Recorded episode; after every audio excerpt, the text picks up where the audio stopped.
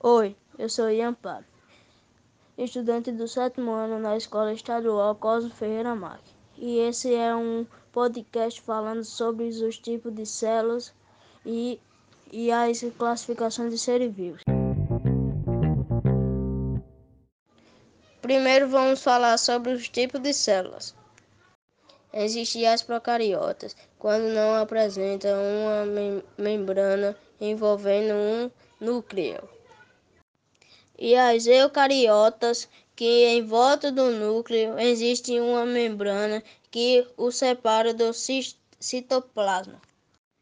Os seres vivos podem ser unicelulares quando possuem apenas uma célula ou pluricelulares quando possuem mais de uma célula.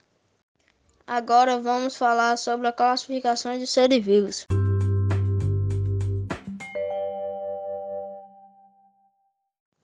Há vários tipos de seres vivos, eles podem ser divididos em autótrofos, quando podem fazer fotossíntese, por exemplo, algas e plantas, e também heterótrofos, quando não fazem fotossíntese, por exemplo, fungos e animais.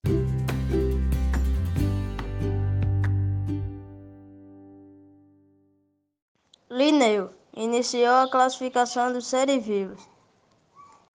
Ele propôs que cada espécie fosse chamada por um nome constituído por duas palavras que foram derivadas do latim. Deve-se escrever a primeira palavra do nome uma espécie com a letra inicial maiúscula e todas as outras letras minúsculas. Ele fez também a diferença de indivíduos dentro de suas próprias espécies, que ficou como espécie, gênero, família, ordem, classe, filo, reino e domínio.